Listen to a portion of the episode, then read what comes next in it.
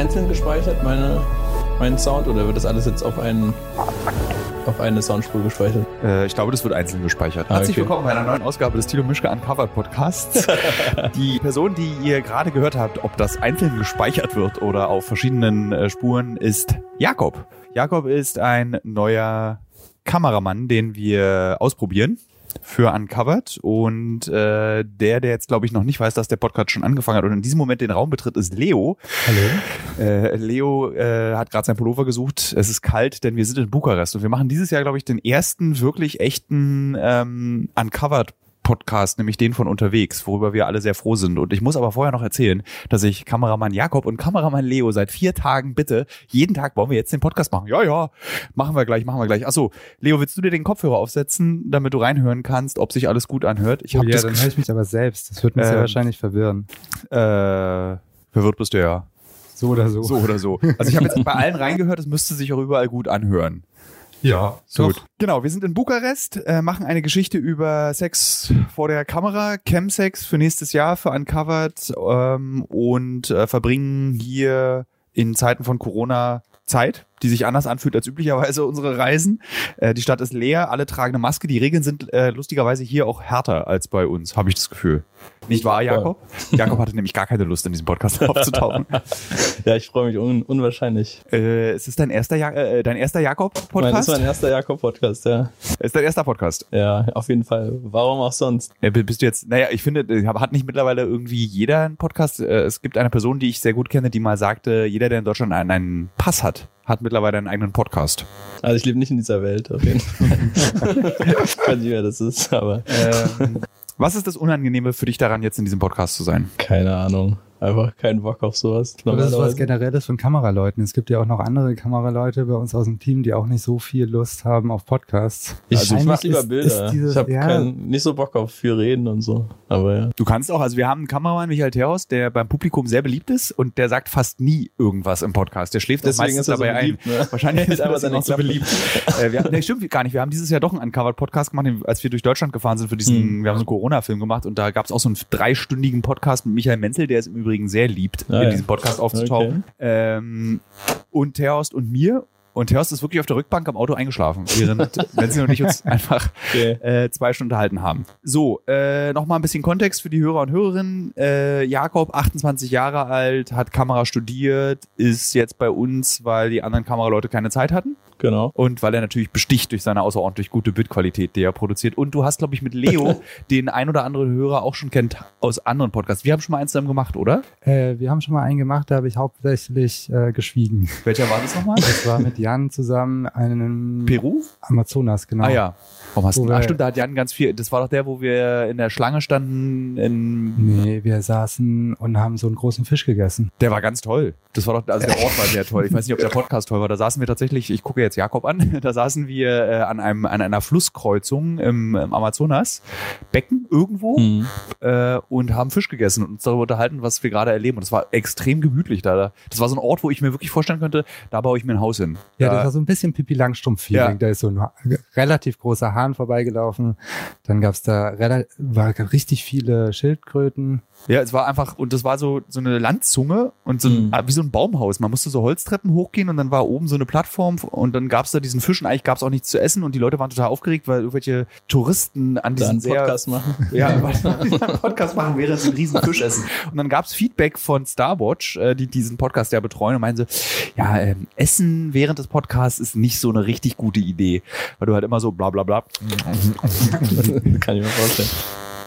Ja, äh, euer Eindruck, Bukarest, Corona. Bukarest Corona. Ähm, sehr, ich war sehr erstaunt, dass man einfach überall auf der Straße Maske tragen muss, was dann beim Arbeiten oder mit der Kamera doch irgendwie ziemlich schwierig ist, weil man ausatmet und dann direkt der Sucher beschlägt und dann sucht man die Schärfe und äh, das macht keinen Spaß. Aber ansonsten, Was eigentlich ganz angenehm, ne? ja, Ja. Ja, die, die, die Regelung natürlich, aber sonst war es Ja, ganz ich merke entspannt. jetzt schon, du bist wirklich, du wirst ein Podcast-Talent, bist du. Ey, ich bin ein ganz großes, ganz großes. also, ich antworte nur in Hauptsätzen. Das war's.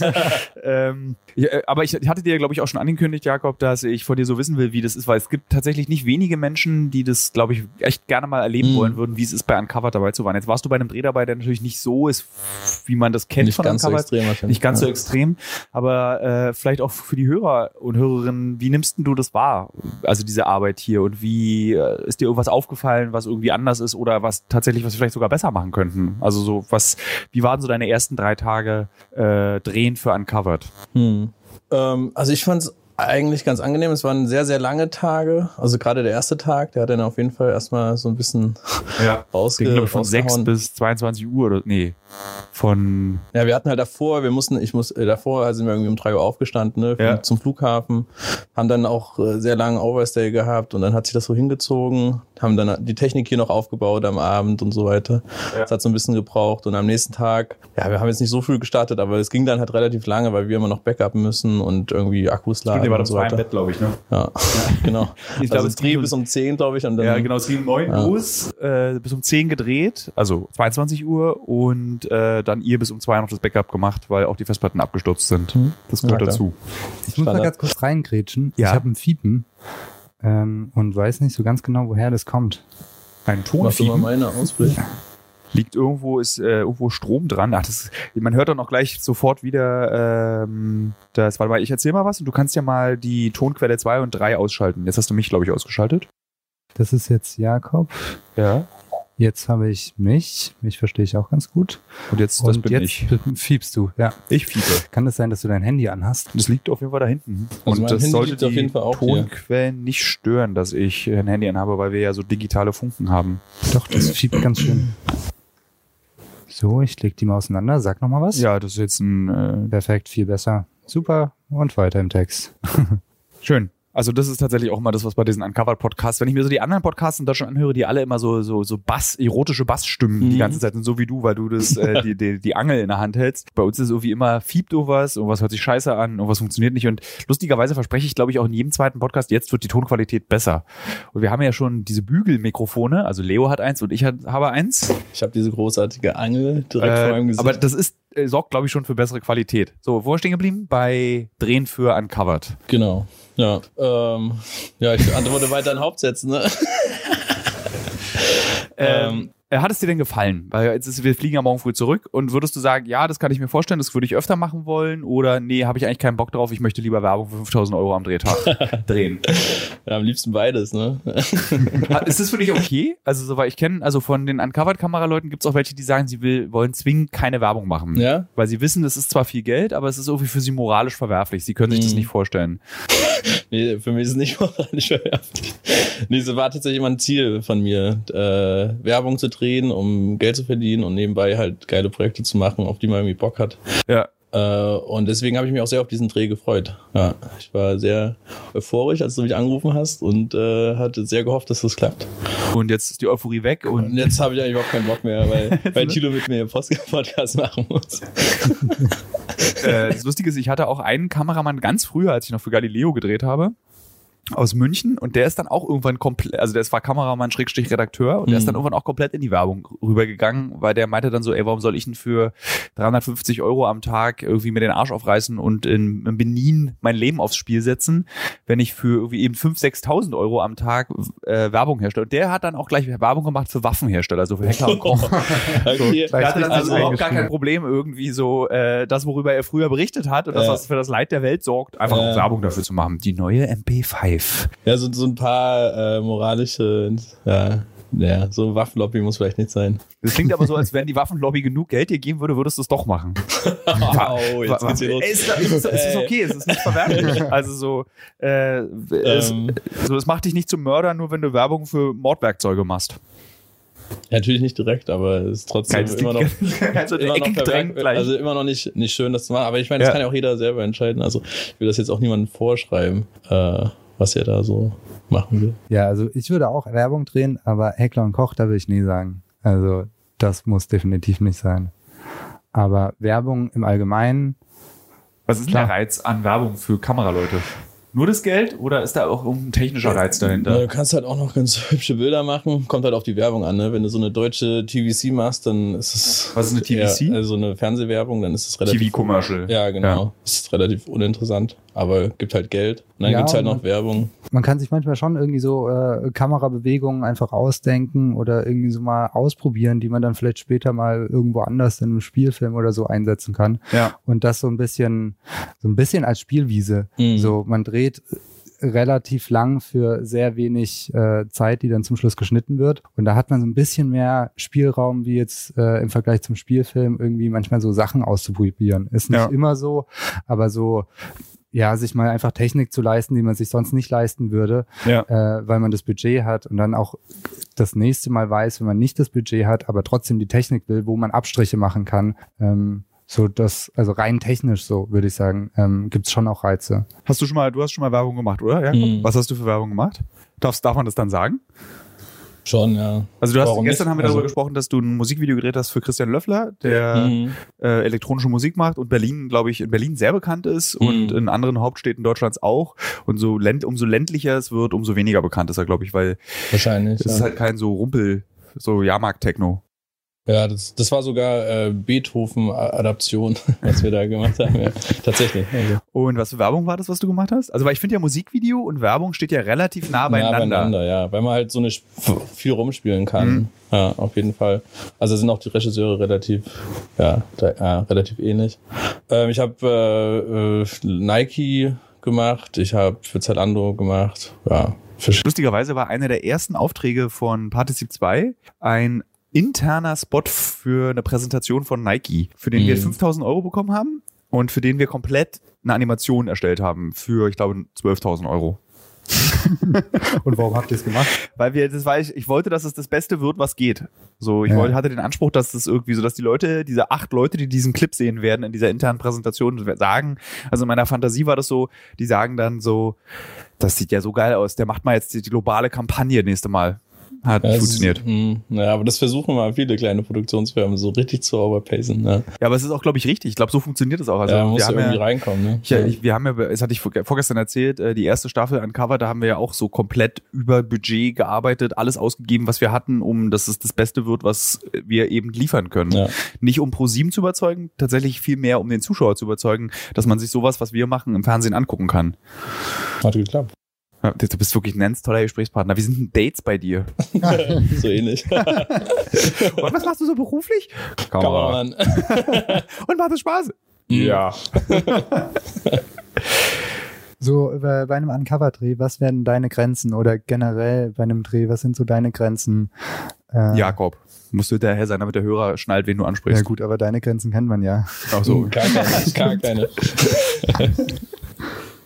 Ja, also, ja, so Syrien und so, also als ich mir das angeschaut habe, ja, würde ich, würde ich nicht so einfach reinsteigen und ja, also ich glaube, es war ein ganz guter Start hier, äh, so, ein, so eine angenehme Umgebung zu haben. Äh, und ich habe zwar eigentlich Bock auf sowas, aber ich denke mir immer so, vielleicht bist du zu naiv und machst es einfach und dann passiert irgendwas und du hast Ja. irgendwie nicht so richtig drüber nachgedacht. Und ja, deswegen, also an sich würde ich es gerne machen, aber Was ist es, das dazu führt, dass du sagst, an sich würde ich es gerne machen? Also was denkst du, was, was Ja, das erwartet glaube ich einfach so, so eine, die Orte zu sehen, die Situation zu sehen, die, die Leute dort zu sehen, die, ja, einfach zu, an, an Orte und in Gegenden zu kommen und in Situationen reinzukommen, in die man sonst natürlich nicht reinkommen würde. Ja. So. Also eigentlich im Prinzip das, was jeden, der Ja. für Uncovered arbeitet, bewegt. Und eigentlich Klar. im Prinzip lustigerweise auch das, warum die Sendung eingeschaltet wird und was die Zuschauer und auch die Mhm. Hörer dieses Podcasts so mögen, dass du eben an Orte kommst, äh, an, an dem du normalerweise eben nicht so bist. Also der ursprüngliche Plan für diesen Podcast war ja, dass wir in einem Warteraum von einem Sexcam-Hotel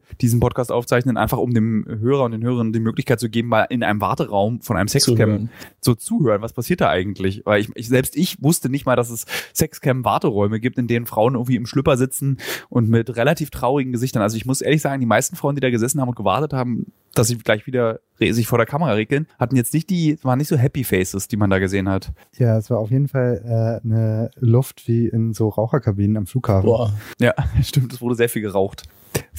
Dieses Sexcam-Ding, wie war das für euch, als ihr dann da zum ersten Mal in diesen äh, Räumen wart, in denen da Frauen Also- sich regelt also- vor der Kamera. Als es kurz bevor, bevor es so losging, war ich ziemlich aufgeregt. weil ich Wirklich? die ganze Zeit, ja, weil ich die ganze Zeit Schiss hatte, dass ich irgendwie in diese, das halt platzen lasse und die Leute rauskriegen, dass da noch jemand ist als nur eine nackte Frau. Also, so, stimmt. Das Ich habe ich hab auch extra so das Licht nochmal von ihr umstellen lassen, worauf sie auch eigentlich überhaupt keinen Bock hatte. Und es war relativ knapp der Ausgang. Ich musste halt dann mitten in dem, in dem, im, als sie live war, halt rausgehen aus dem Raum und die Kamera ja, war so Richtung Tür gerichtet und äh, ja, es war ein bisschen kompliziert da wieder.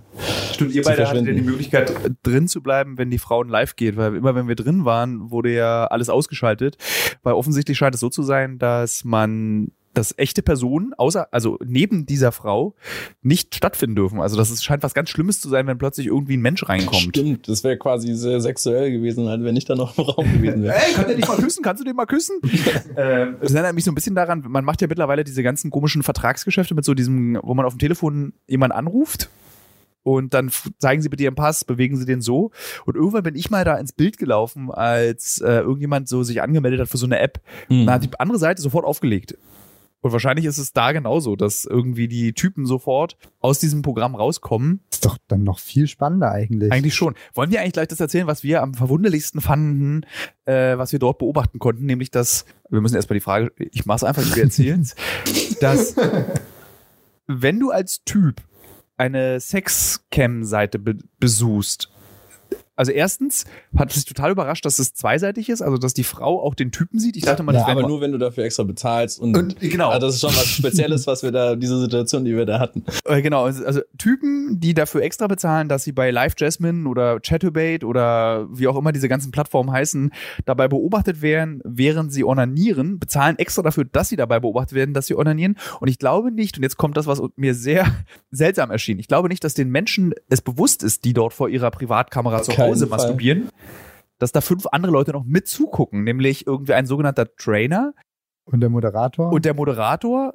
Der sie- auch Kamerateam. der ja auch, der Moderator, der ja auch im Zweifel äh, in ihrem Namen zurückschreibt. Genau, also vielleicht sollten wir das, ich glaube, so viele, Ja, glücklicherweise haben wir nicht so viele Hörer in diesem Podcast, so viele die Sendung gucken, weil das ist ja dann auch was, was in der Sendung stattfinden soll. Äh, da war es ganz seltsam. Da, also du, man muss sich das mal vorstellen, du bezahlst so 5,99 Dollar die Minute, um mit einer Frau zu schreiben, während du dich selbst befriedigst und schreibst dann irgendwie so, äh, erzähl mir mal was aus deinem Leben.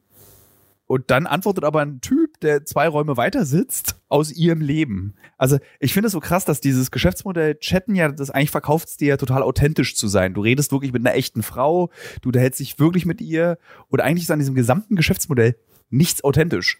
Nee, überhaupt nicht. Ich frage mich auch, ich glaube, die meisten Leute wissen gar nicht, dass die da wirklich so in Raum an Raum jeweils eine Person drin sitzt und dass da so eine Logistik dahinter ist, dass da ähm, es einen Moderator gibt, dass die trainiert werden, dass die irgendwie äh, zurechtgemacht werden vom vor, bevor sie online Wie lange gehen. wurde sie zurechtgemacht? Zwei Gestern? Stunden zwei wurde sie Stunden. geschminkt. Ja. Also diese Frauen, die so natürlich vor der Kamera regeln, werden zwei Stunden geschminkt, werden irgendwie über Wochen getrainiert, was sie, wie sie, wo sie sich bewegen und sagen sollen. Ja, Kriegen das die ist- Kleidung gestellt? Das ist wie so wie äh, irgendwie bei so einer Live-Schaltung, wo Ja. äh, die quasi wie so ein Knopf im Ohr, die haben keinen Knopf im Ohr, aber die sehen auf dem Monitor, äh, was die Moderatoren den, also wie die angeleitet werden. So das ist schon schon Ich mein, komisch. Das ist halt total, da sitzt dann dieser ältere Herr aus den USA, grauhaarig, so ein richtiger Daddy, also so ein ganz normaler Daddy.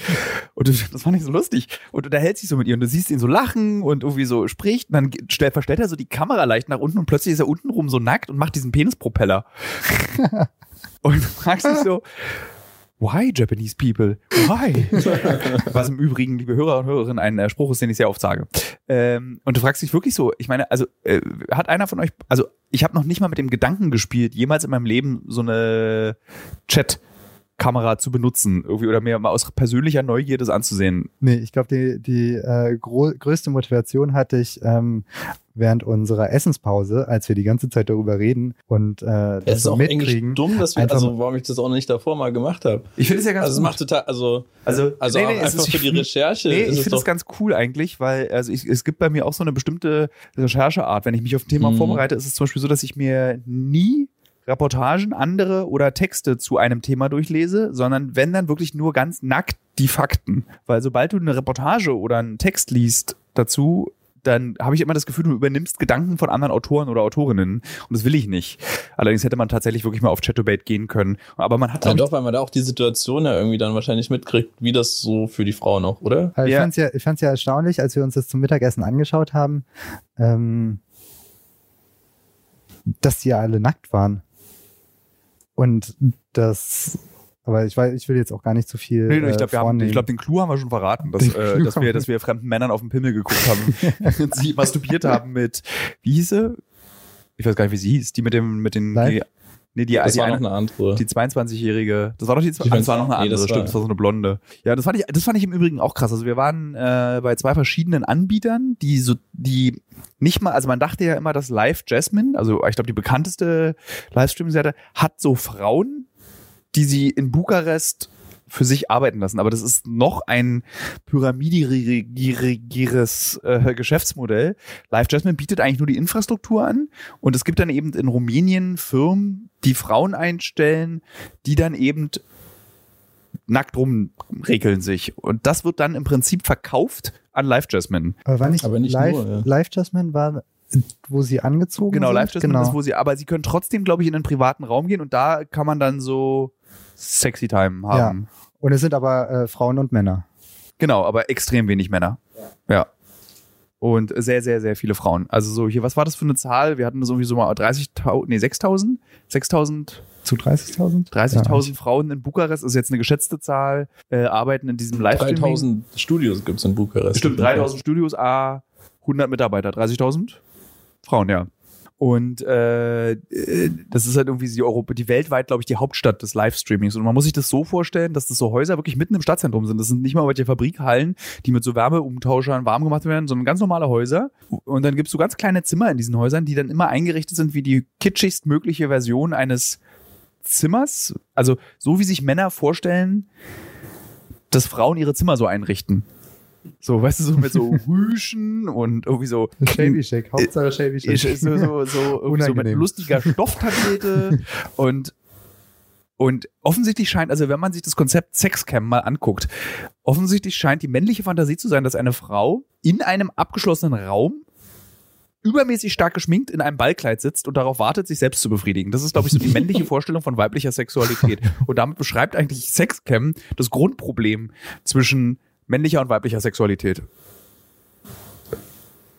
Aber ich fand es ganz toll. In dem einen Interview hat doch die Frau, ich glaube, das war, war das Amy? Also wir haben mit drei Frauen insgesamt gesprochen. Eine hat doch gesagt, irgendwie so, wenn Frauen masturbieren, dann heben die nicht ihre, ihre Beine in die Luft oder irgendwie stöhnen total laut oder regeln sich so krass auf dem Bett. So kein Mensch masturbiert so. Das ist halt so total unspektakulär. Aber dieses Sexcam ist halt so komplett eigentlich so auf eine blöde Art spektakulär gemacht. Es ist halt wieder Wer also es ist halt Werbung. In, Ja.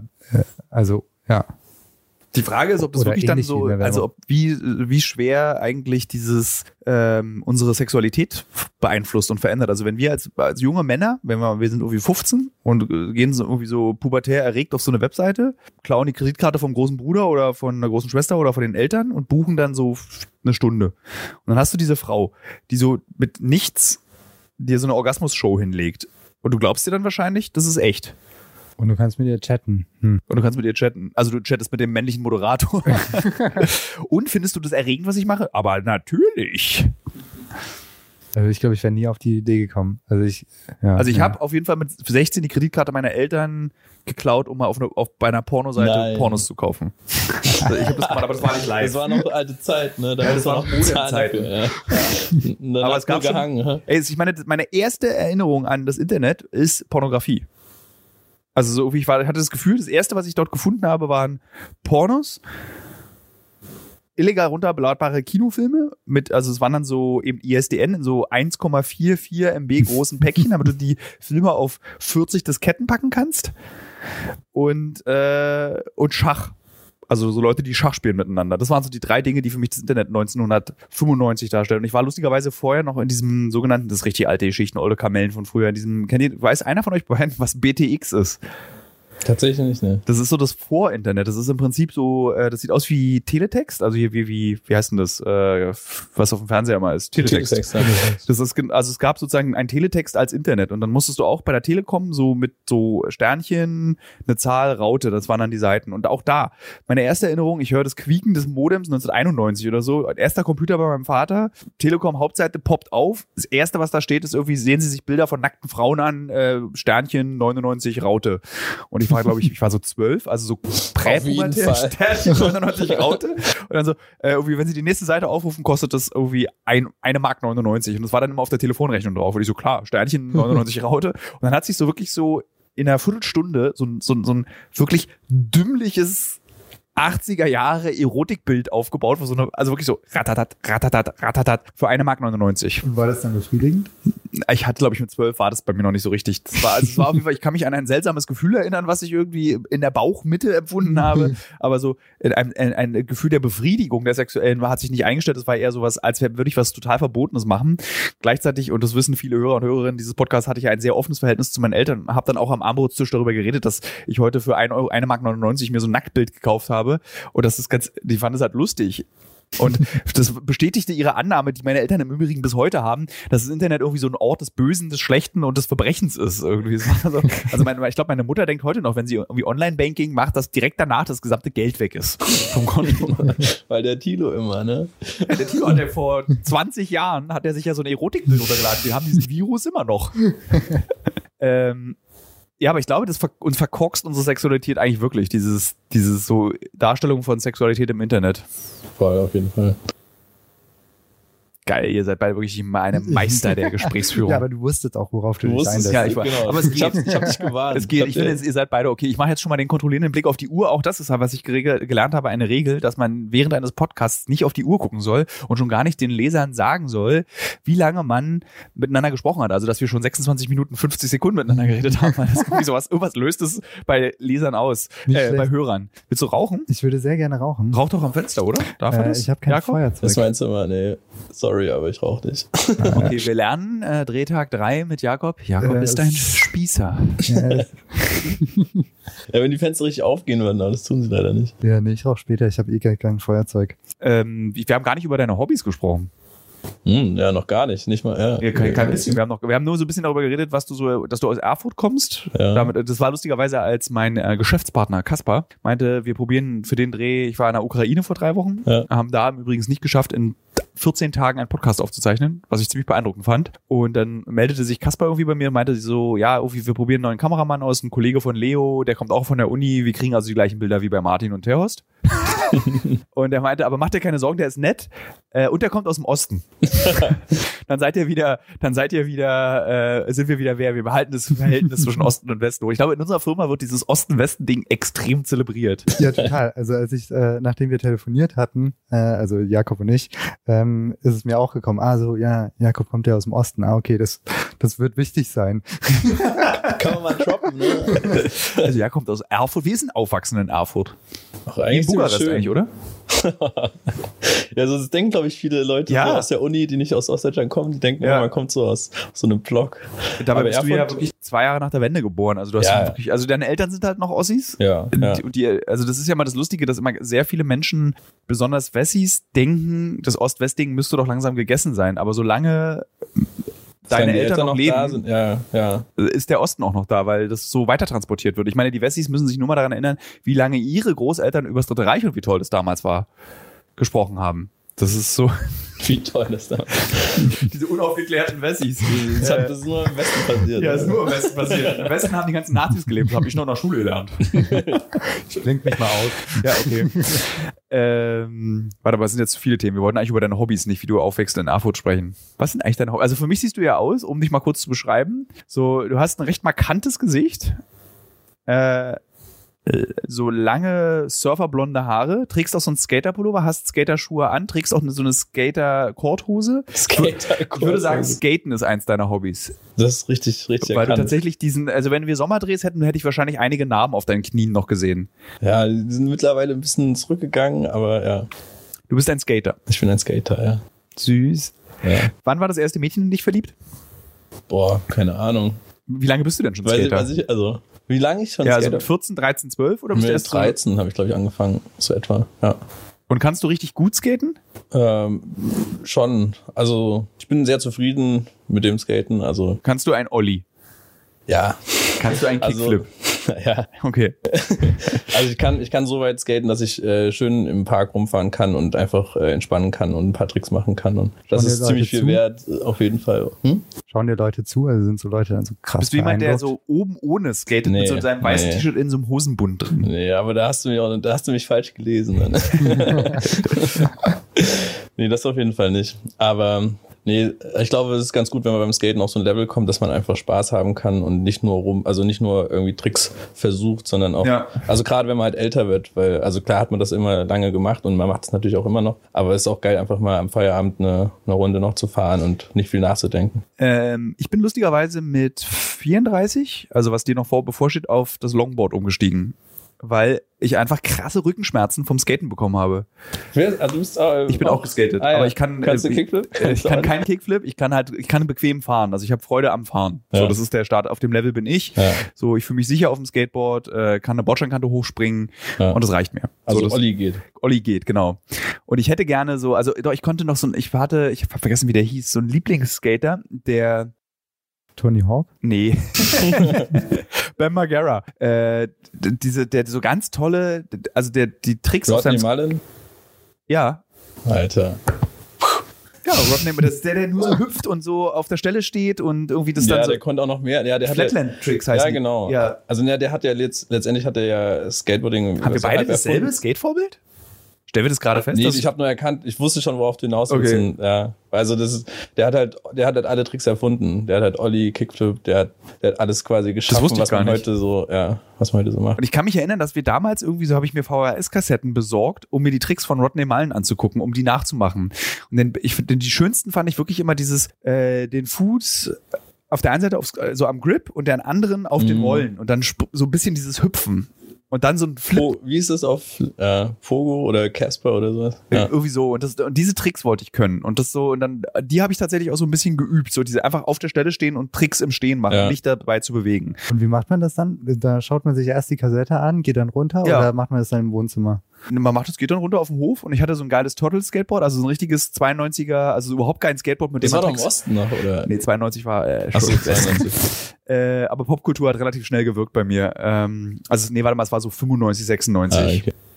Und so halt so Gymnasium oder Schule, irgendwie so, ich war 14, 15. Und dann wollte man das können. Und ich habe dann auch gleich die ganze Popkultur inhaliert. Also ich war dann, wir waren dann Graffiti machen in Berlin. Ich habe, äh, ich glaube ich, habe ich noch nie erzählt im Podcast. Ich habe so, äh, ich habe so die gesamte U-Bahn-Linie 5. Ich war so der Kratzstein-Profi. äh, du weißt, was das bedeutet?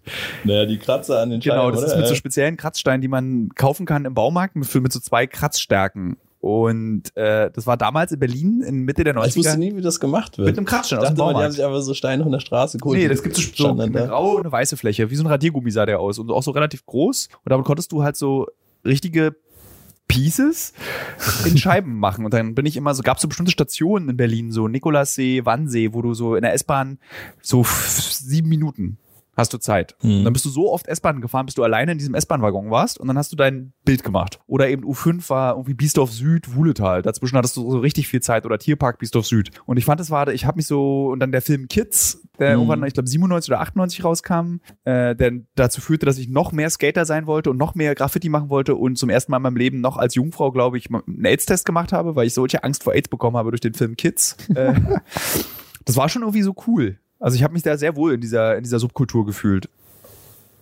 Aber hattest du so richtig eine Crew, mit der Ja. du das zusammen gemacht hast? Ah, cool. Die hieß CHR und es gab eine Crew früher, die hieß CHK in Berlin.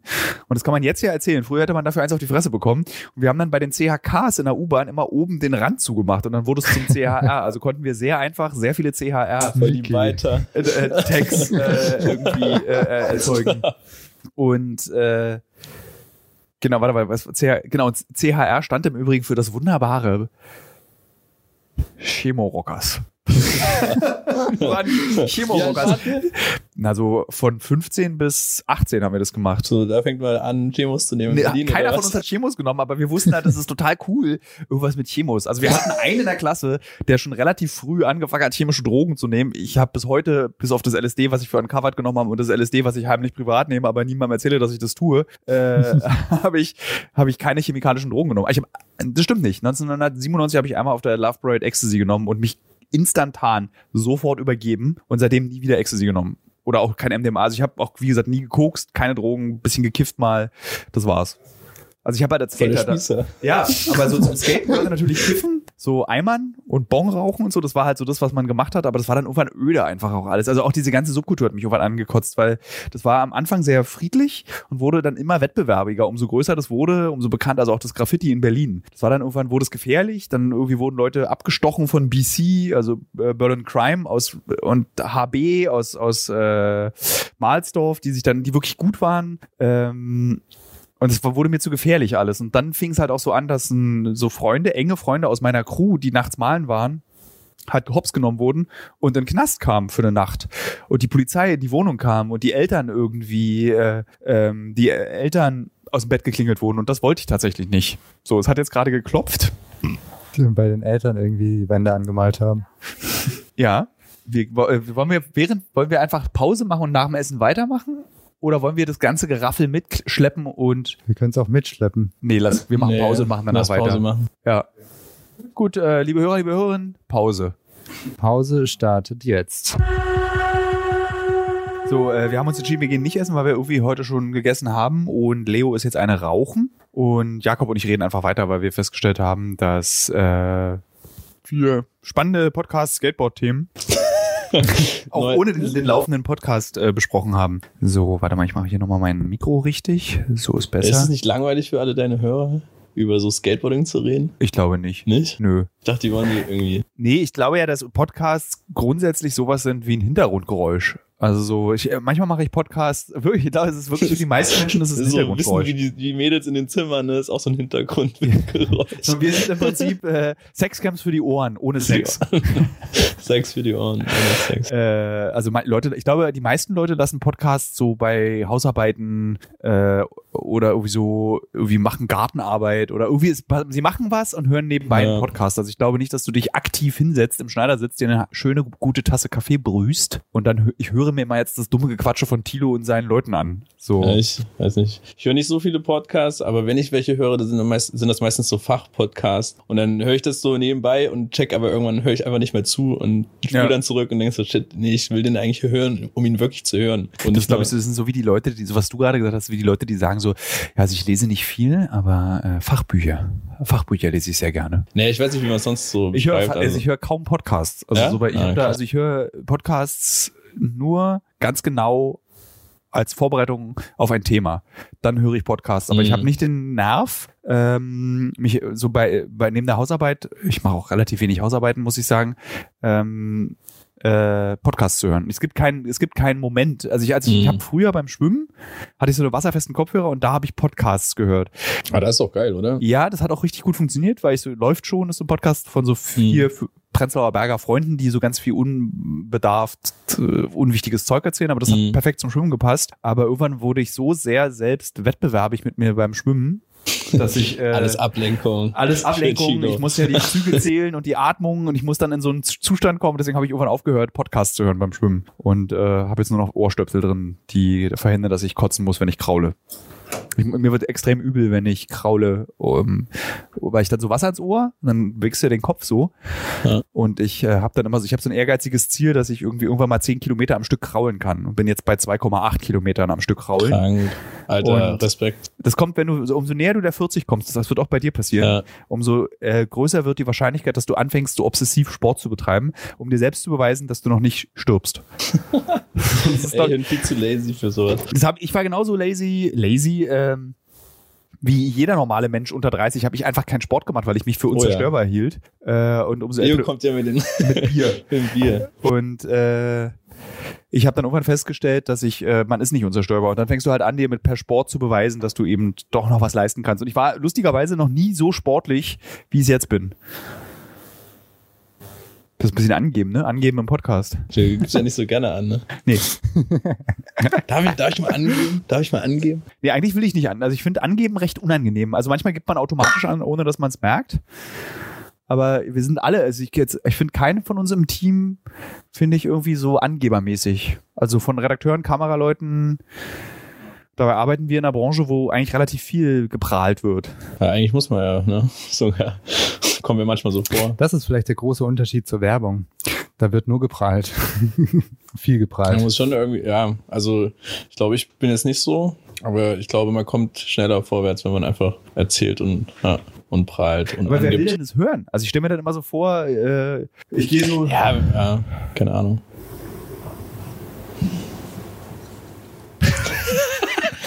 Hört ihr den Lüfter? Ich weiß nicht, hört man Ja, den Lüfter eigentlich im ob man den Ton? mal Hört man auch gut im Ton, den Lüfter. Ja, ist angenehm, ne? Immer so ein Rauschen so, auf den Ohren. das Ne? Hintergrundrauschen, sich so. das, Das, das Hintergrundrauschen-Podcast ist das Hintergrundrauschen. Machen wir einfach mal aus, weil es ist auch nicht wärmer geworden hier in dem Zimmer. Ah, super Idee. Hätte Gibt es eigentlich Podcasts, wo so Musik im Hintergrund läuft? ich glaube, das nennt man Radio.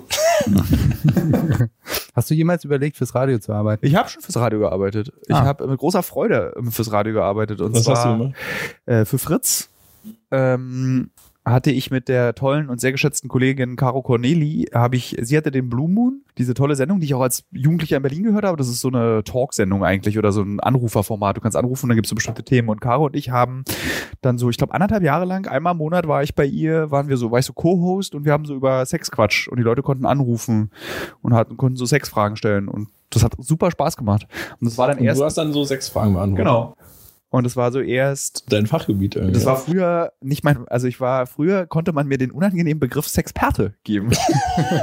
Wenn man das möchte. Ey, du Angeber. Aber, aber ich habe dann irgendwann äh, mit sehr viel Mühe äh, und sehr viel Ausdauer äh, habe ich versucht, äh, dieses Sexperten-Ding loszuwerden, weil ich einfach überhaupt keinen Bock mehr hatte, weil irgendwann ist das Ding auch Wie, auserzählt. wie, kannst du kurz die Geschichte erzählen? Wie wurdest du Experte? Äh, also weil die kürzeste Version ist, also wie ich auch schon angedeutet habe, ich habe sehr offen mit meinen Eltern über Sexualität gesprochen. Mein Vater als Kulturwissenschaftler hat sich mit Sexualität sehr intensiv auseinandergesetzt. Das war oft Gesprächsthema am Armutstisch. Das wiederum führte dazu, dass ich eine sehr offene unemotionale Art habe, um über die diversesten Sexthemen reden zu können. Äh, großer Sprung nach meinem Volontariat für ein Videospielmagazin hatte ich keinen Bock, Videospielredakteur zu werden und dachte mir, okay, dann schreibe ich doch mal so über Sexthemen.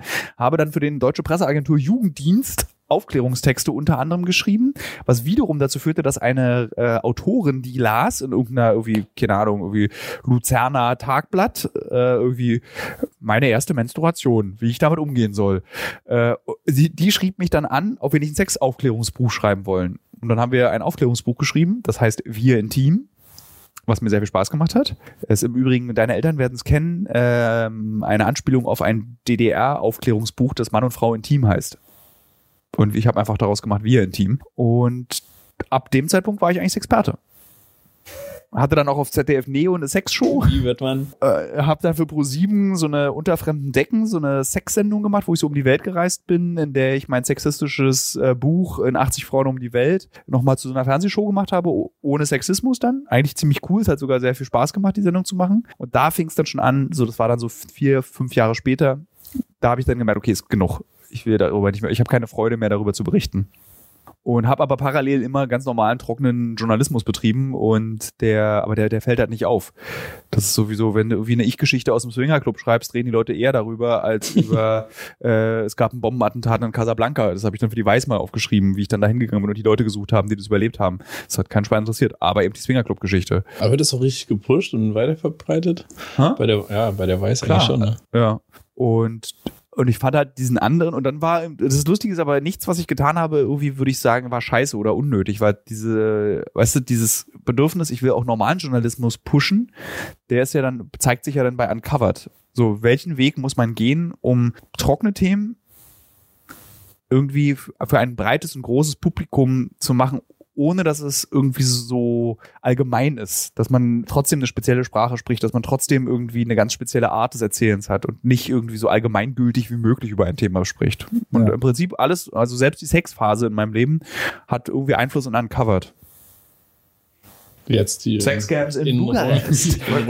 und dann kam Sex Es gab tatsächlich eine Diskussion dazu, dass ich das Thema nicht machen wollte, weil, äh, also als wir das dann diskutiert haben bei uns in der Redaktion, da meinte ich so, hm, ich weiß nicht, ob ich das machen möchte. Das Thema ist irgendwie spannend, aber es hat irgendwie so viel Kraft und Zeit gedauert, diesen, diesen Sexruf loszuwerden. Und wenn wir dann wieder so ein Sexthema machen, irgendwie ho hoffentlich reißt es nicht irgendwelche alten Wunden bei mir auf. Aber irgendwie habe ich heute gemerkt, nee. Also ich glaube, ich habe eine sexuelle Frage der Frau gestellt, die aber auch echt interessant war. Heute? Ja, also generell in den Interviews habe ich, glaube ich, kaum so Sexfragen gestellt. Aber heute wollte ich, das, das fand ich so spannend, weil wir hatten eben dieses Interview, das Interview mit einer Cam-Frau, die das macht, so eine mehr als normale Person. So die, in keinster Weise würdest du denken, irgendein Bezug zur Pornografie oder Porno-Business hatte. Und die sagte ja eben, dass sie so relativ verklemmt war. Und da wollte ich eben von ihr wissen, ob wie das ihre Sexualität Mhm. verändert hat, dass sie dort arbeitet und sie bestätigte, dass sie es hat. Also bei mir, bei ihr war es immer ein bisschen alles zu positiv, fand ich. Aber man hat so in den Zwischentönen auch rausgehört, es gibt auch sehr viel Negatives. Ja, Aber das kann Ja, man sich dann im Fall. Fernsehen angucken oder im Internet. genau. Für 1,99 wird über die Telekom-Rechnung abgebucht. Teletext. Zack. Äh, wo war ich? Vor der Pause, die keine Pause war, weil wir uns das Essen herbringen lassen und nicht essen gehen. Äh, wir waren eigentlich bei den Skaten stehen geblieben, ne? Haben wir aber eigentlich abgearbeitet. Haben wir, haben wir in der Pause weitergehört. Ja. Was hast du eigentlich für Hobbys, Leo? Äh, was habe ich für Hobbys? Ähm, Das ist so ein Scheißwort irgendwie. Ich liebe das. Das ist die beknackteste Frage, die es gibt. äh, ich bastel sehr gern, so unter also ich arbeite sehr gern mit Metall. Mit Ähm, genau. äh, mir fällt Bohren, nie. Fräsen. Also wenn man flexen. dir eine Freude machen will, schickt, schenkt man dir so Stahl und einen Bohrer und dann kannst du Löcher reinmachen. Am besten noch eine kleine Werkstatt und dann bin ich glücklich. Was macht man denn aus Metall? So Kamera-Rigging-Geschichten, dann ich baue mir gerade so ein Reflektorsystem. Äh, alles ziemlich nerdy. Aber voll schön. Aber genau. Ansonsten, ich sortiere auch sehr gerne Sachen. Ich habe jetzt, äh, ich habe jetzt gerade ähm, aus dem Haus von meinem Opa ganz viel äh, Werkzeuge, Nähutensilien und so äh, rausgeholt. Und äh, wenn ich jetzt nach Hause komme, wir fünf Tage in Quarantäne müssen, ähm, hab, warten auf mich also fünf Umzugskartons, die sortiert werden müssen. Nach Größe? Und, ja, nach Verwendbarkeit, nach Größe, Deswegen spielst du so gerne Siedler von Katan. Siedler von Katan, dieses Brettspiel. Ja. Wir hatten ja vorhin über, wir haben über Brettspiele gesprochen. Das ist so ein richtiges Kack-Brettspiel, weil man ganz am Anfang direkt, also es ist wie das echte Leben, ne? Man, wo man hingesetzt wird am Anfang, das entscheidet dann über, zeige darüber, ob man Hand gewinnt bewegt oder nicht. langsam auf Leo, der jetzt sofort reagiert wird auf, das ist ein richtiges Kackspiel. Lieber Leo, ist Siedler von Katan ein richtiges Kackspiel? Naja, wenn man es nicht versteht, dann ist es echt blöd. Er. Arrogant. Wenn du so doof bist, Jakob, dann bist du einfach ein bisschen doof, ne? äh, nee, es ist natürlich es ist super wichtig, dass man mit Leuten spielt, die ungefähr auf dem gleichen Level sind. selbst, wie, wie, wie es bei jedem Spiel irgendwie so ist. Es gibt wenige Äh, Brettspiele und die sind richtig gut, wo verschieden starke Menschen miteinander spielen können. Ähm, aber Siedler von Katan würde ich auch sagen, ist wie Schach. Das sollte man auf Augenhöhe spielen. Also du solltest, Okay. Ich, ich hab's verstanden, Leute. Ja. aber ich habe auch meine Schwierigkeiten mit Siedler von Katan, weil ich aber, ich kenne aber auch nur diese Ursprungsversion. ja, und da ist zu viel Glück involviert. ja, Ähm, Ja, ich hatte in den Erweiterungen ist, ist, äh, ist auf jeden Fall irgendwie ist spannender, weil man ein paar mehr Strategien äh, spielen kann. Aber ich komme auch gerade so an mein, mein Sättigungsgefühl von Siedler von Katan. Das sind jetzt nach wie vielen Jahren und wie vielen Stunden Siedler von Katan auf dem ja, ich bin iPad? jetzt 30. Und ich glaube, Siedler von Katan ist auch 30 Jahre alt. äh, aber ich, ich habe dich schon sehr oft auf deinem iPad Siedler von Katan spielen sehen, tatsächlich. Ja, ich habe angefangen, nur noch online Siedler von Katan zu spielen, weil man da so äh, sortiert wird nach, wie gut sind die anderen Spieler. Wie gut bist du? Ähm, ich bin so oberes Mittelfeld. Habe ich keine Vorstellung, was das bedeutet. Ich Also- weiß auch nicht, wie man das misst. Also bei tausend, also, Also- es gibt ja beim, beim Schach gibt's ja diese Einordnung, ich habe vergessen, wie die heißt. Eli oder Leli Lulu? Ja, bei, bei Eli, äh, oder Eli, ja, Eli Nee, ich heißt guck, das red mal auch. irgendwas, ich guck mal nebenbei im Internet heimlich nach, wie diese Schacheinordnung heißt.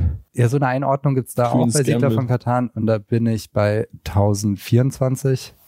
Nee, 1124 und ähm, ich glaube so Top-Spieler, die es wirklich irgendwie so halb beruflich machen oder während ihrem Beruf, äh, sind so bei 1000. Kann man hauptberuflicher äh, Elo-Zahl. Ja, genau.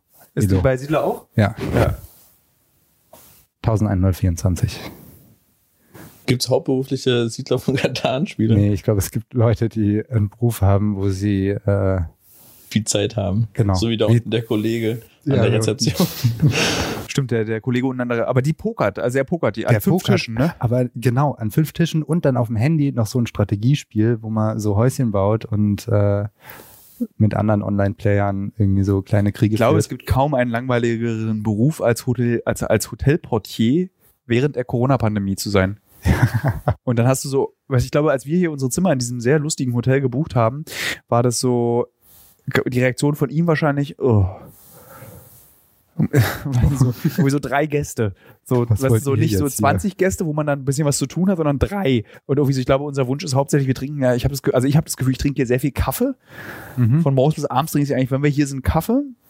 Und, E-Zigarette. und E-Zigarette, ja. Ja. Ja, der, der kifft da unten relativ viel. Ernsthaft? Ja. Nee, das habe ich noch nicht mitgekriegt. Das ist eine Doch, Schweinerei. Ich, ich habe es nur heute Nacht hier gerochen. Wie, also keine Kiffer, aber Zigaretten. Der Ja. kifft da einfach. Ja. Ich rufe gleich. Der war total aufgeregt gestern, als, es, äh, als äh, wir den Stromausfall hier hatten.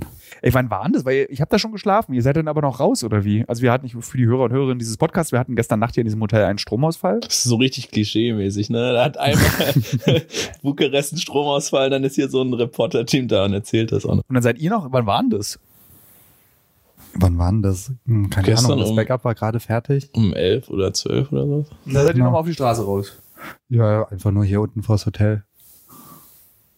Ja. War dunkel. zu schauen, wie das aussieht. Das ist ein bisschen lustig irgendwie so. Wie sieht das wohl aus, wenn man sich die Augen zuhält? ja, ähm, fünf Tage Quarantäne müssen wir dann. Du sortierst äh, Eisenteile und Werkzeug. Genau, ich baue an meinen Reflektoren weiter. Hast du dann bei dir zu Hause so eine kleine Werkbank auch? Nee, leider nicht. Ich habe jetzt einen großen Keller und bin am überlegen, ob ich, ich habe mir da schon Strom äh, reingebaut, illegal. Ja. Äh, und äh, will mir da noch irgendwie einen Tisch reinstellen. Ansonsten mache ich das immer bei uns in der Küche. Lustigerweise habe ich auch einen Nachbarn, der bei sich auch im Keller und äh, ich unterschätze komplett offensichtlich die, die Möglichkeit, den Keller zu nutzen. Bei mir ist der Keller im Prinzip ein erweiterter Mülleimer. Also ich schmeiß eigentlich alles rein, bei dem ich zu faul bin zu entscheiden, ob ich es wegschmeißen will. Und eigentlich ist alles, was im Keller liegt, Wegschmeißware, aber ich bin zu faul. Also dazu zählt dann zum Beispiel Aber bist du weißt zu faul oder traust du dich nicht? Ne, es ist so, man traut sich nicht, weil ich habe dann so, irgendwie, man hat sich, ich habe mir vor acht Jahren irgendwie noch so, als man noch dachte, man möchte Dolby Surround haben beim Filme gucken, so ein Pioneer 7.1, nicht Soundsystem, sondern nur so ein Tuner gekauft. So, weil ich schon gerne Musik höre und eigentlich auch immer nur Stereo. Ich bin ein großer Stereo-Fan. Und so ein Tuner. So, der, den du dir vor acht Jahren gekauft hast. Ich könnte jetzt, wenn ich will, mich in dieses, in diese, an, an diese erste Weltkriegsfront namens Kleinanzeigen wagen und den dort verkaufen und hunderte Gespräche führen. Ich habe einmal was verkauft. Zweimal. Und zweimal wurde mir nie Geld geboten, sondern immer, ich habe eine Kiste Parfüm einmal.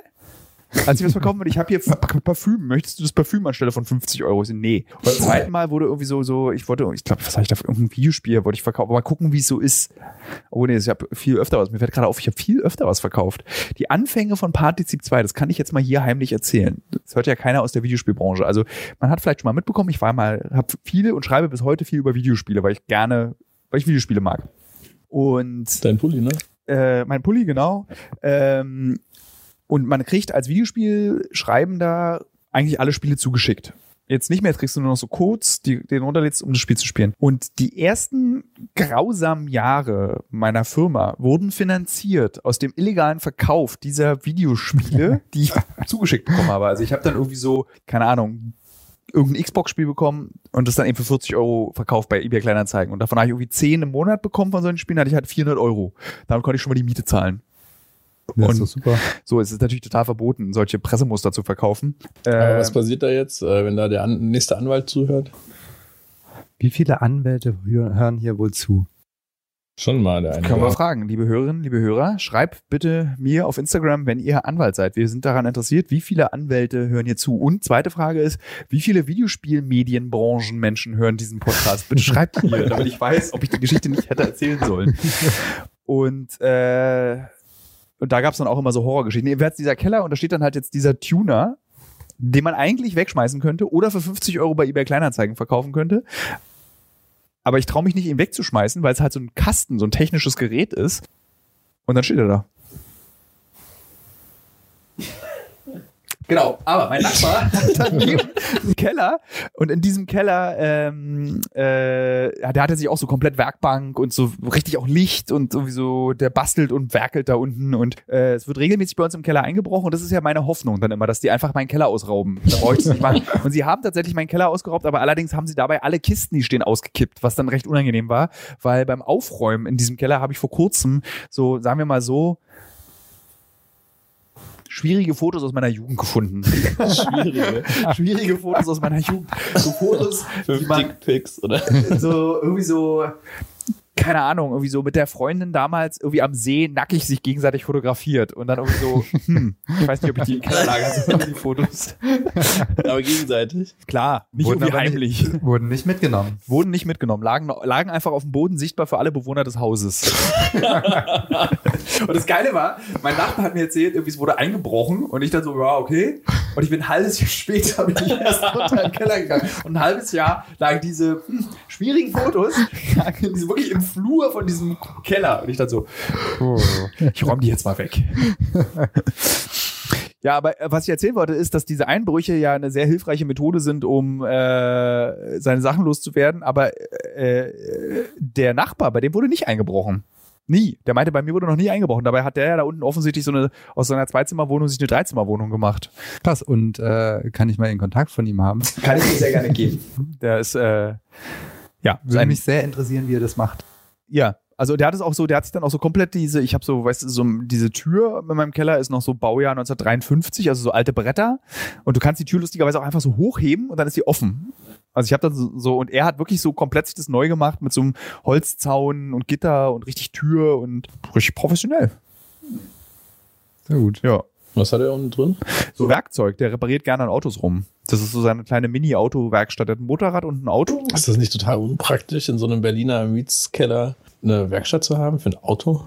Naja, es- wenn- solange der, der Keller nicht auf dem Dach ist, also in Hamburg zum Beispiel haben die ja alles auf dem Dachboden, glaube ich. Die Ja, haben ja, kein, das ist so super unpraktisch. ja, die haben ja keine Keller, sondern Dachböden. Hm, ja. Und in Berlin, das ist halt, du hast halt oft eine Treppe zum Hof vom Keller und da steht dann dein Auto, auf dem du werkelst und dann.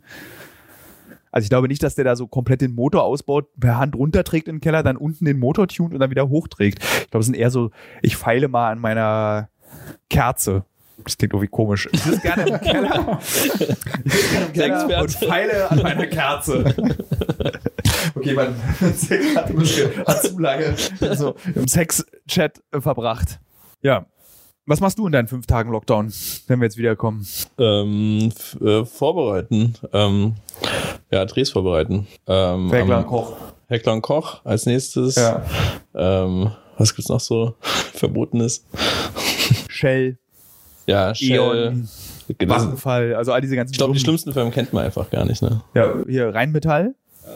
So, äh, lass mal schlimme Firmen aufzählen. Rheinmetall, Heimstaden. äh, ah ja, die, die, Ah, ja. die, die Wohnungsfirma, Deutsche Wohnen. Ja, wir sind relativ viele Firmen ab einer bestimmten Größe sind, glaube ich, einfach scheiße. Ja, Kannst du sonst wirst du ja nicht so groß. Also ich meine, selbst so NGOs wie äh, die UN oder äh, die WHO oder Greenpeace haben ja irgendwie einen Skandal nach dem anderen, weil sie einfach zu groß sind und dann so viel Geld versackt in diesen Firmen. Also ich glaube, Größe macht dich zu einem schlechten Unternehmen. Wo wir bei euch werden, oder? Wir wollen nicht wachsen, damit wir Sehr kein gut. schlechtes Unternehmen werden. Man könnte natürlich mehr Inhalte produzieren, aber nur zum Preis schlechterer Qualität, meiner Meinung nach. Ja. Also, um da mal wieder dieses wirklich eklige Beispiel Apple zu bemühen, die machen halt auch nicht hunderte von Produkten, sondern die machen wenige Produkte und die machen sie einfach sehr gut. Sind aber auch ein scheiß Unternehmen. Sind trotzdem scheiße. Ja. Sind sie so scheiße? Frage ich mich immer. Ich finde die gar nicht so scheiße. Na, früher war, hatten die doch so einen guten Ruf mal, ne? Aber das hat sich Aber irgendwie relativ auch schnell. diese, diese Affäre mit den Leuten, die aus dem Fenster gesprungen sind. Voxconn, diese, die es gebaut haben. Ja, das kann, dafür kann ja Apple nichts. Das ist der Zulieferer. Uh. das ist, glaube ich, genauso, weißt du, so wie äh, hier Daimler ist ja so ein ganz großer Waffenproduzent. Ja. Und dann, wenn du so als Mercedes-Käufer könntest du auch sagen, so, dafür kann ja nun das Auto nichts. Das ist der Zulieferer. ja, so funktioniert's. Ja. 5.30 Uhr müssen wir morgen aufstehen. Es ist jetzt, ach, wir haben ja noch Essen bestellt, fällt mir gerade auf. Salat, dreimal Salat. Achso. Auf diesem harten Drehtag, dreimal Salat. Äh, und ich habe gar Ja, keine Uhr. gesunde Wie, wie spät ist es? Ich weiß gar nicht, ob es so gesund ist, nachts zum. Sch das ist so, mir fällt gerade auf, das ist wirklich so wieder so ein richtiger Podcast, wie, wie die alten Podcasts. Durch das Corona-Jahr musste ich mir dieses Jahr relativ viel Mühe geben bei der inhaltlichen Gestaltung des Podcasts und musste so mit Leuten reden, die wirklich was zu erzählen haben und nicht so was wie wir drei hier gerade machen. und das ist so krass. Ja, aber ich habe es auch echt ein bisschen vermisst, dieses so sich unterhalten und Leute hören uns dabei zu. Äh, Das ist ein bisschen abstrakt für mich, dass Leute zuhören, weil ich das einfach nicht gewohnt bin und wir sitzen hier halt einfach in diesem Raum, was der aussieht wie Ja, so wir hätten mal Sexcam-Raum. schönes Licht anmachen können und uns ein bisschen gemütlich machen können. Du hast auch zu lange in diesen Sexcam-Studios verbracht. Und tatsächlich gebe ich Leo recht, dieses Hotel, mein erster Eindruck war, als wir in dieses Hotel kamen, war, oh geil, ein Bordell. Wir haben Ja, so- auch mit dem Monitor hier und den ja, Betten. voll. Ich meine, das Licht ist eigentlich auch gerade so. Ne? Ja, stimmt, so schön so flach kalt. von vorne. Ja. Ja. Äh, Wir haben auch alle so Themenzimmer. Ich, äh, mein Zimmer ist, glaube ich, so. Ähm, Ich habe dein Zimmer noch gar nicht gesehen. ich, ich habe das große Zimmer Natürlich. und Die Suite oben. ich habe so eine Art. Es ist auf jeden Fall so. Also das ist ja das Format eines ganz normalen Hotelzimmers. Du kommst rein, links Klo, Betten, Fenster. Und ich habe so einen ganz großen Platz, wo nichts ist. Platz. Also den Silo. Und dann steht irgendwie so ganz weit hinten in der Ecke mein Bett. Da ist dann auch der Gang zum Klo. Und es ist sehr kalt und es riecht sehr stark nach Schimmel. Und ich glaube, Oh. das Thema meines Zimmers ist griechische Antike. Also es hat sowas so Griechisches. Und dein Zimmer ist Ich weiß nicht, was soll das sein hier? Das ist so so. Flammentropf. Aber das ist, du hast so Kunstmalerei an der Wand. Also das so. ist, das ist Künstlerzimmer hier. Das Künstlerzimmer. Was ist das Motto sehr, deines Zimmers? sehr hoch gegriffen. Ähm, ich weiß es gar nicht. Hast du auch so eine Wand mit so Mustern an der Wand? Die so, aber ich meine, das ist jetzt keine Tapete oder so. Das ist, glaube ich, wirklich per Hand gemacht. Das ist Stoccolustro äh, in Form von Tropfen. Ich glaube, das ist Erotik. Das ist, Das ist so, glaube ich, ja. symbolisiert. Also du schläfst im Orgasmuszimmer, würde ich sagen. Ja, Das ist ich auch die ganze Explosion, da unten diese Tröpfchen und du hast ja auch relativ so rote Blutflecken, was glaube ich nichts mit Orgasmus, sondern eher mit Mord zu tun hat auf dem Teppich, auf den ich gerade gucke. Ich glaube, das kam von Ich der glaube, das ist unser Salat. Oh ja. Florin. Hello. We are recording. Uh, I'm shaking your hand. uh, we are recording a podcast right now. You are live in the podcast. Great. Hi. Hi, guys. You have to maybe you use this one. What do you want to say? Hi, guys. So Florine, I hope that you listen the story about the cam girls. um, what would you say is uh, though like how how did you enjoy working with? Was everything fine with us? Because you asked me every day, is everything fine? And I said always, it is fine and it's great and I love it and enjoy working here. How's your impression? Uh, was good. The impression was very good. Like we worked, like uh, especially that the schedule was uh, on time. All, Yeah. uh, always. Yeah. So we didn't have any disappointment No, we didn't. from the. Yeah. Yeah. Yeah. This was important. like So uh, I can ask you now honestly, what is your impression? Because I had the feeling that all those women we talked to, they always tell us it is perfect, it's a great job, we I love don't it. think that it's uh, like uh, the perfect thing, but for example, at best they also have psychologists that are working with them um, on, uh, and they are working with them not on uh, some problems that they have. They're working on them on uh, happiness. Yeah. So probably when you talk to yourself and saying that all the time that everything is perfect, you start to believe it a bit. You know, it Yeah. might be, you know, Yeah. the case. And uh, no, I forgot the question. I was thinking, but I did a very big mistake. Uh, you you never think about the next question during your interview partner is answering, and I did this. That's why I forgot the question. I would say we stop the pot. It's yeah, I never do this. I prepare the question before the person answers. Um, let's have food now. Yeah, let's have food now. There's not a question. Ähm, Ich würde sagen, wir sind auch so, ja, ich würde sagen, das reicht. Es sei denn, ihr beide habt noch Lust, nach dem Essen weiterzureden. Ich bin gerade warm geworden. Ja, dann machen wir noch weiter. wir werden noch öfter zusammenarbeiten, dann machen wir noch mehr Podcasts. Liebe Hörer, liebe Hörerinnen, vielen Dank fürs Zuhören. Das war endlich mal wieder eine Folge wirklich aus dem Ausland. Äh, Es wird dieses Jahr noch mehrere Folgen geben aus dem Ausland, denn wir haben noch eine Reise vor. Wir diskutieren gerade noch im Team, ob wir sie wirklich machen, weil wir alle ganz schön erschöpft sind. Aber wenn wir diese Reise machen, wird es dann nochmal sehr exotisch. Ähm, und ja, bis nächste Woche. Bis dann, ciao. Ciao. Das, war jetzt wie Zoom. Ciao. Ciao.